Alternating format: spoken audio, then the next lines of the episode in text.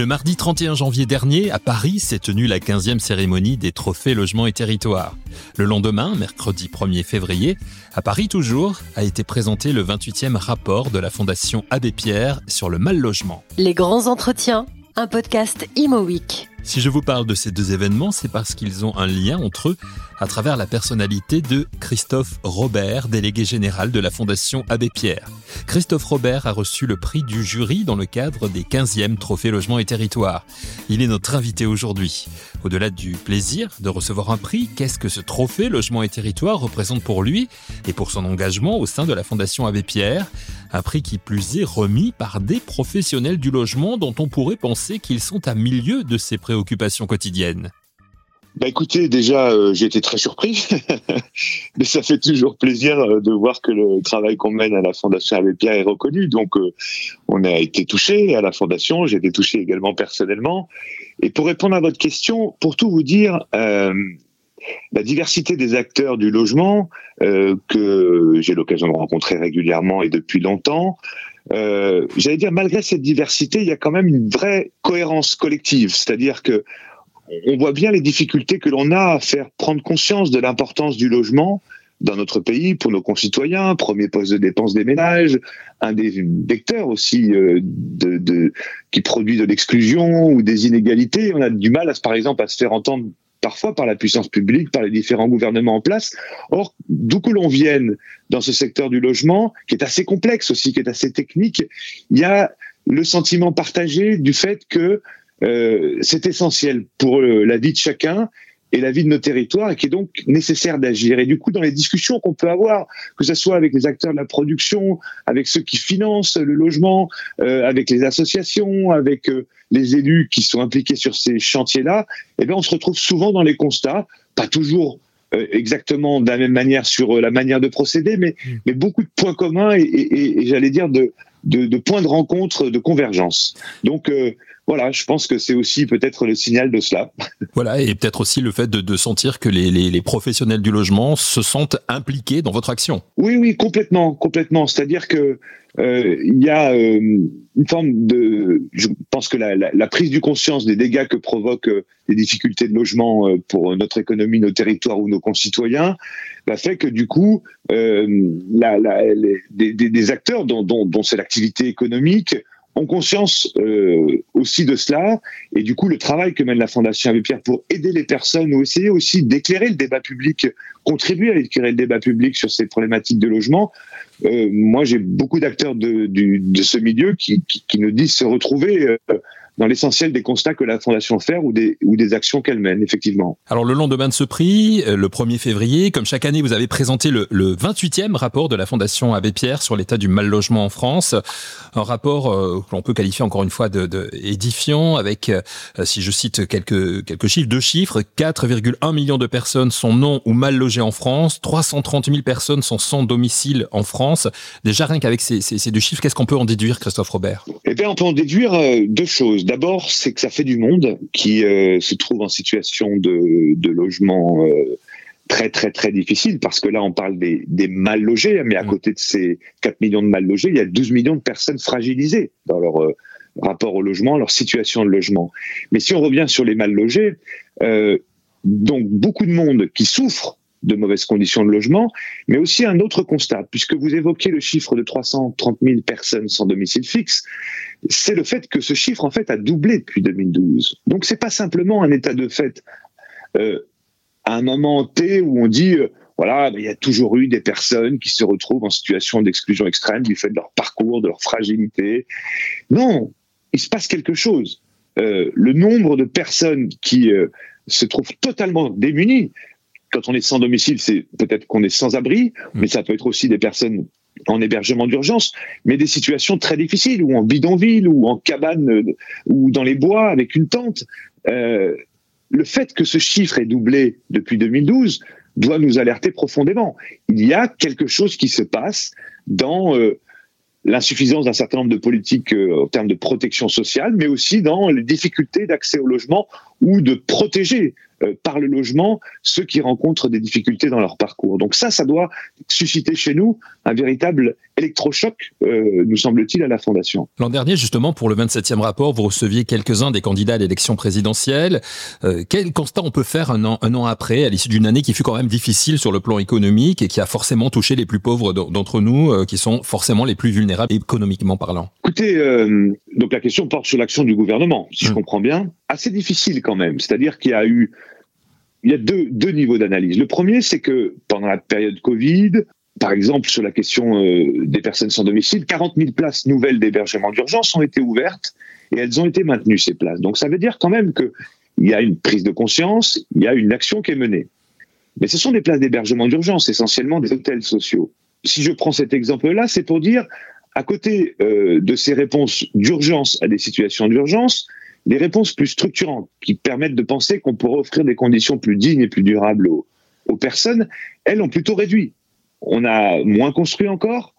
Cette année, ça fait déjà 3-4 ans qu'on assiste à une baisse de la production. On est en dessous de 4 400 000 logements par an. On a moins produit de logements sociaux, notamment parce qu'il y a eu des coûts budgétaires très importants sur les bailleurs de l'ordre de 1,3 milliard d'euros par an. Euh, donc il y a une espèce de déconnexion entre la prise de conscience euh, de l'exclusion que produit euh, euh, ces difficultés d'accès ou de maintien dans le logement, et de l'autre, un affaiblissement des moyens qui sont dédiés à la puissance publique en matière de logement. Pour prendre qu'un exemple, en quelques années, en une dizaine d'années, on est passé de 2,2% du PIB consacré au logement à 1,5, c'est-à-dire moins 14 milliards sur une année. Donc là, il y a quelque chose qui tourne pas rond, et c'est le sujet que nous avons débattu avec le ministre du Logement lors de la présentation du rapport. Et c'est ce que l'on dit. On dit il faut, vraiment prendre cette question du logement autrement. D'une part parce qu'elle produit des exclusions et des inégalités, d'autre part parce que on a besoin euh, de construire, de construire du logement plus accessible, euh, que ça contribue aussi à réduire nos émissions de gaz à effet de serre. Si vraiment on rénove euh, toutes les passoires thermiques, que ça contribue à redonner du pouvoir d'achat aux ménages parce qu'on réduit les charges, que ça crée du développement économique dans les territoires aussi. Bref, ne pas seulement considérer la question du logement comme une question technique ou quantitative, mais aussi euh, réfléchir à tous les impacts que ça a sur la santé, la scolarité, le vivre ensemble, la cohésion territoriale. Et puis la dimension économique qui est très forte. Donc il y a une espèce de de décalage entre ce que nous, euh, à la Fondation Abbé Pierre, mais je crois beaucoup d'acteurs du logement constatent, et euh, l'implication de la puissance publique sur ces sujets. Et ça, c'est quelque chose qui nous inquiète beaucoup. Comme Christophe Robert nous le disait à l'instant, Olivier Klein, le ministre du Logement, a participé à la journée organisée par la Fondation Abbé Pierre le 1er février lors de la présentation du 28e rapport du mal logement en France. Mais le ministre du Logement, le gouvernement, de façon plus générale, entend-il les chiffres édifiants que dévoile ce rapport? Entend-il les propositions de la Fondation Abbé Pierre? Christophe Robert nous répond. Je crois qu'on a des, échanges euh, qui sont francs, mais qui sont euh, justes, intéressants. Je crois que la prise de conscience du ministre, elle est là. Pour rien vous cacher, je crois que le sujet d'inquiétude majeure, souvent les, ministres, on s'entend, on arrive à avoir à peu près le même degré d'analyse, le même niveau d'analyse. Mais en revanche, on voit bien que la question qui est posée là, c'est plus celle peut-être qui se pose à Bercy. Euh, au ministère de l'économie où euh, euh, les choix, les arbitrages économiques qui sont faits au plus haut niveau de l'État, en interministériel, Premier ministre, Première ministre, Président de la République. et souvent, les ministres du Logement ont bien du mal à se faire entendre, par exemple dans le débat budgétaire. Donc, c'est compliqué. Alors évidemment, un ministre, il faut qu'il se batte pour pouvoir obtenir des arbitrages, pour pouvoir faire progresser ce sujet mais on entretient plutôt des relations euh, euh, de qualité, euh, on partage le diagnostic avec les ministres du logement qui se succèdent au fil des, quinquennats, mais c'est plus compliqué que ça avec Bercy, pour rien vous cacher, mmh. et souvent au plus haut niveau de l'État. Et quand vous présentez justement, euh, vous faites des propositions, hein, vous avez évoqué le, fait qu'on a, moins construit en, en, 2022. Il y a aussi les problèmes de, de, la précarité énergétique, à un moment où on nous demande à tous de faire des, efforts. Donc les, les, les, plus pauvres d'entre nous sont les premiers pénalisés, même s'ils ont malheureusement l'habitude de, déjà de, de, faire des efforts. Quand vous proposez justement une loi de programmation pluriannuelle pour changer de cap, ça, ça, ça peut les aider, ça peut donner des, des éléments justement. Est-ce qu'ils vous entendent, est-ce qu'ils vous écoutent? Ben oui, c'est-à-dire que quand on propose une loi de programmation pluriannuelle, par exemple, pour produire 150 000 logements sociaux par an, pour rénover 700 000 euh, passoires thermiques, mais vraiment des rénovations globales et de qualité, pour euh, booster le logement d'abord, cette bonne politique hein, que l'on défend, qui euh, vise à plutôt loger, se servir du logement comme un levier de réinsertion plutôt que de multiplier les places d'hébergement d'urgence comme on l'évoquait tout à l'heure, c'est pour donner de la visibilité les acteurs euh, territoriaux, les acteurs euh, du logement, ils ont, besoin de savoir où on va. C'est une grosse, c'est un paquebot, c'est une machine, c'est long le logement. Il faut du foncier, puis après il faut construire, et puis bref, il y a besoin de, donner de la visibilité et de l'ambition et, et, de porter cette dynamique au plus haut niveau de l'État en association avec les territoires et les acteurs du logement. C'est pour ça qu'on demande ce cette loi de programmation, comme ça avait été fait avec le plan de cohésion sociale, par exemple, de Jean-Louis Borloo, ou la loi de programmation euh, sur la rénovation urbaine, par exemple. Ben, le problème, c'est que, euh, alors, il y a une discussion en cours, par exemple, sur la programmation pluriannuelle euh, autour du logement social. On devrait aussi avoir bientôt les arbitrages avec des objectifs qui devraient être précisés. Sur le plan logement d'abord 2, ça tarde un peu, ça passe vite un quinquennat, je crois que la difficulté, c'est encore celle des discussions avec euh, l'État au niveau de la question budgétaire et de Bercy. Être capable euh, de se dire, allez, on, se donne une grande ambition, déjà il faut le vouloir, et ensuite on évite les arbitrages chaque année difficiles dans le cadre des projets de loi de finances. Ça veut dire avoir de la vue d'un peu plus long terme. Euh, ça veut dire d'anticiper aussi les risques et les coûts évités, c'est-à-dire de se dire, bah, parce qu'on investit maintenant, bah peut-être qu'on va avoir des coûts évités parce que des coûts sur la santé ou des coûts évités parce qu'on va arrêter de multiplier euh, les, hôtels sociaux, par exemple. Et ben ça, on a du mal à le faire entendre. Donc non, c'est pas gagné, c'est pas gagné sur ce front-là, mais je crois qu'il faut continuer à le demander. C'est très étonnant d'ailleurs parce que quand on discute euh, avec euh, les membres du gouvernement, on sait que ce sont des acteurs qui ont une bonne connaissance des secteurs économiques et qui savent qu'il faut qu'il y ait de la visibilité pour pouvoir agir. Mais euh, vous savez, si, d'un côté on décide de faire des baisses de dépenses budgétaires de l'État sur le logement comme ça a été fait depuis 5-6 ans, bah, c'est difficile euh, d'acter euh, un budget un peu ambitieux sur les quatre années qui restent du quinquennat. Mais je crois pourtant c'est que c'est bien ça qu'il faut arriver à faire. On a bien compris que vous interpelliez quand même Bruno Le Maire, bien évidemment le ministre du, du budget, sur, euh, sur, sur, tous ces sur toutes ces problématiques, hein, effectivement. Oui, et on s'est même demandé, euh, d'ailleurs plusieurs personnes présentes euh, à la présentation de notre rapport, à la fin, nous ont dit, mais en fait, il faudrait que vous invitiez le ministre de l'économie. Et ça me semble peut-être une bonne idée auquel on va réfléchir. Si Bruno Le Maire écoute ce podcast, Monsieur le Ministre, s'il vous plaît, merci de répondre aux attentes de Christophe Robert. Le délégué général de la Fondation Abbé Pierre, qui il y a quelques instants évoquait le plan zéro artificialisation nette, qui ne permet plus d'acquérir du foncier pour étendre les villes. Mais que peut-on faire pour construire plus malgré les contraintes mises en place pour euh, contrer le réchauffement climatique et protéger la nature et la biodiversité? Quel est l'avis de Christophe Robert sur ce sujet?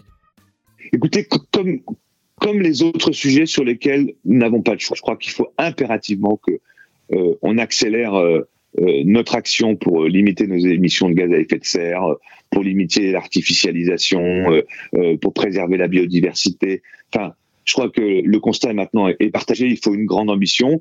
On, on s'est inscrit aussi dans des objectifs de bas carbone, de zéro émission de carbone, pardon, en 2050.